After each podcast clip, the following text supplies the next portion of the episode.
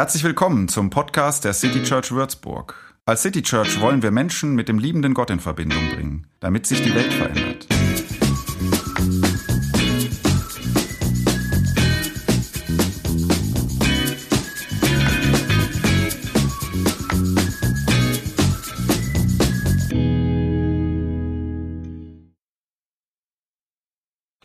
Da sagte der Herr zu Abraham, verlass deine Heimat, deine Sippe und die Familie deines Vaters und zieh in das Land, das ich dir zeigen werde. Ab und an formt sich im Leben in einem selbst der Gedanke und verfestigt sich auch manchmal hartnäckig. Der Gedanke lautet, ich glaube, jetzt kommt was Neues.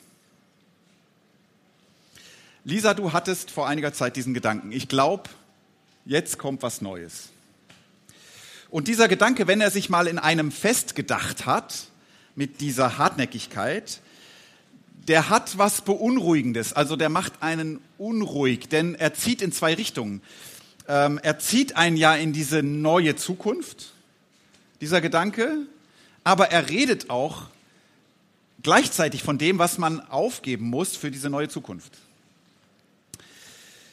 Es ist kein Geheimnis, für Lisa sind Menschen das Allerwichtigste auf der Welt.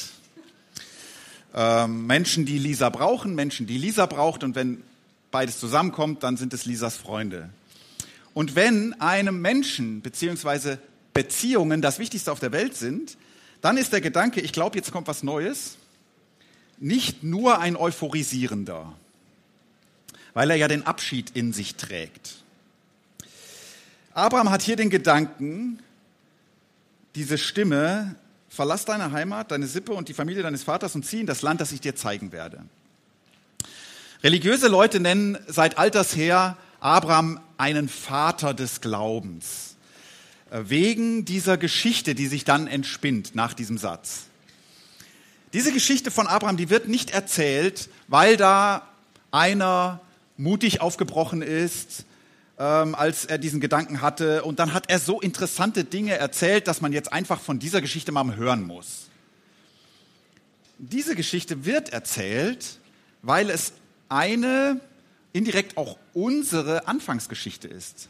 Also nicht irgendeine interessante Geschichte, sondern eine sehr, sehr, sehr grundlegende Geschichte für uns. Eine, die zu unserer DNA gehört oder gehören sollte. Die Predigtreihe heißt ja Mutausbruch. Wir finden nämlich zum Ausbrechen, nee, zum Aufbrechen braucht man Mut. Manchmal einen richtigen Mutausbruch, sonst bleibst du sitzen. Und deshalb denken wir über Abraham, mutiger Typ. Was der alles zurücklassen musste und dann wandert er in eins Unbekannte. Dass wir das denken, sagt mehr über uns als über Abraham. Der Mann war nämlich Nomade das hier ist nicht die Situation, die ihn zum Nomaden macht. Das hier ist eine Situation, da war er schon längst Nomade. Also was ich sagen will, sein Haus ist ein Zelt. Und ein Zelt baust du auf und ab und ziehst weiter, dein Leben lang mit deinen Herden.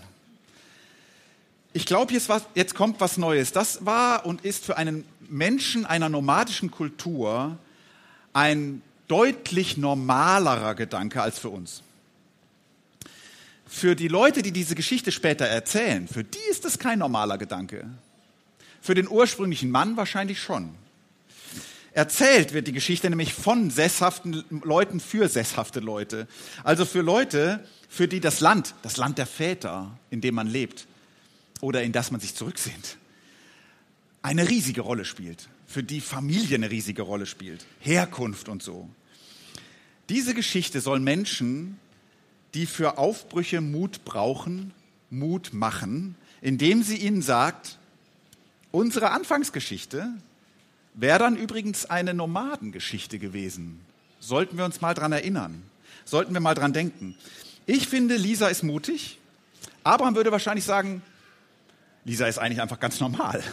Also eher solltet ihr alle, ihr anderen alle mal diesen Gedanken an euch ranlassen und ihm vielleicht mal zuhören, wenn er sich in euch formt weil Gott manchmal durch diesen Gedanken zu uns flüstert, hey du, ich glaube, jetzt kommt was Neues.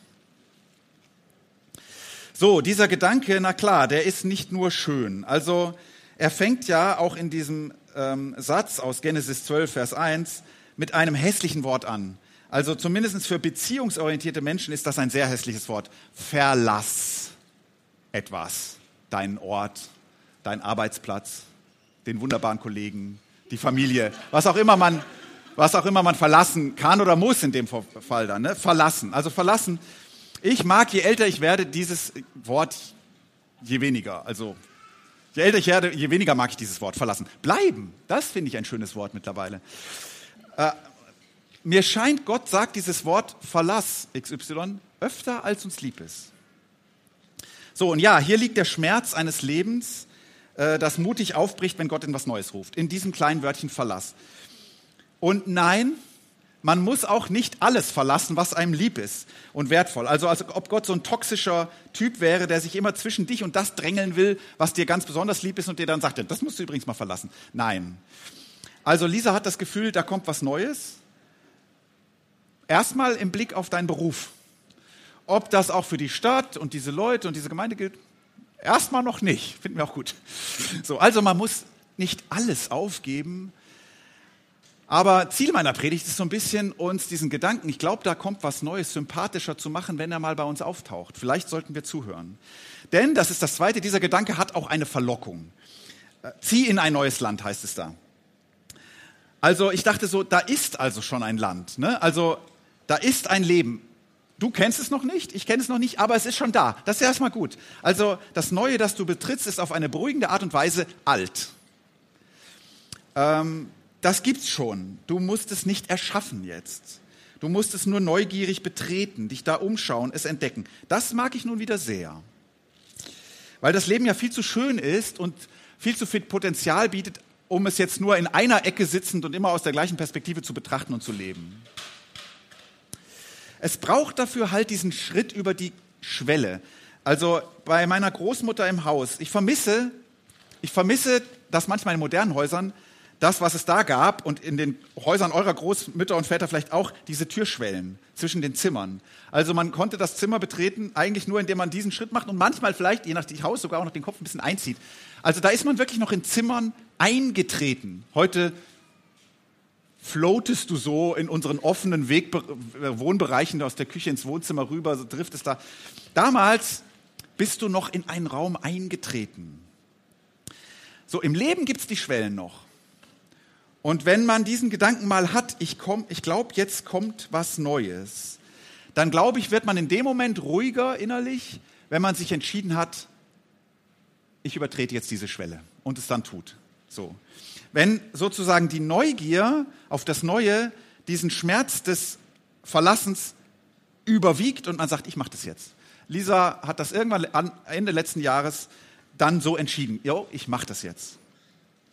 Ich glaube, das war richtig, einfach, weil mir scheint, dass du einer Stimme folgst, deren Locken man vertrauen kann. Es ist halt so, man weiß nicht, was kommt. Das ist leider so. Leider machen es Gott und das Leben einem oft an der Stelle schwer oder sagen wir spannend. Denn der letzte Satz hier heißt, zieh in ein neues Land, das ich dir zeigen werde. Ja, das, ah, es gibt dieses Land, aber du kennst es noch. Er kennt es, oh, aber er sagt, ich weiß, ich, ich sag noch nichts darüber, ich zeig's dir dann. Das sind die Weggefährten, die du liebst. Also die sagen, komm mal mit, ich zeig dir was. Oh. Außer eben, diese Reisegefährten sind Leute, denen du wirklich vertrauen kannst und weißt, wenn ich da blind mitgehe, das lohnt sich. Das, nur dann macht, machen solche Reisegefährten Spaß. Also man braucht, um dieser lockenden Stimme zu folgen, Vertrauen. Und genau das bedeutet es zu glauben. Und in diesem Sinne, so ist Abraham ein Vater des Glaubens.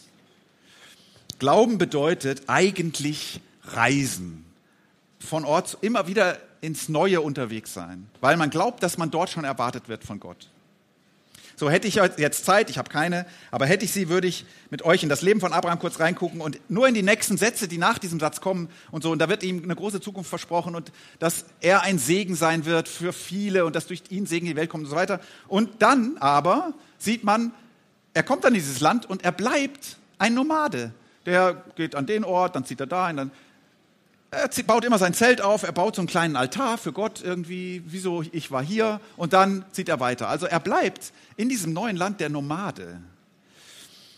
Irgendwo ankommen im neuen Land scheint nicht zu bedeuten, dort werde ich jetzt sesshaft, sondern ich bleibe unterwegs. Es scheint so zu sein, als ob das Leben so ist. Von Rastplatz zu Rastplatz unterwegs. Diese Schwellen bei meiner Oma, die waren so ausgetreten. Also man konnte sehen, da sind schon ziemlich viele Leute mit ihren Schuhen so drüber. So. Ähm, vielleicht so Leute wie Abraham, ähm, die es dir leicht machen, auch über diese Schwelle zu gehen. Ab und an mal das Neue zu betreten. Oder, ich sage es jetzt mal so zum Schluss, wenn ihr von eurer Pastorin, liebe City Church, noch eine Sache lernen wollt, dann könntet ihr ja vielleicht das lernen. Mutig der Stimme Gottes vertrauen, wenn sie sagt, ich glaube, jetzt kommt was Neues. Amen.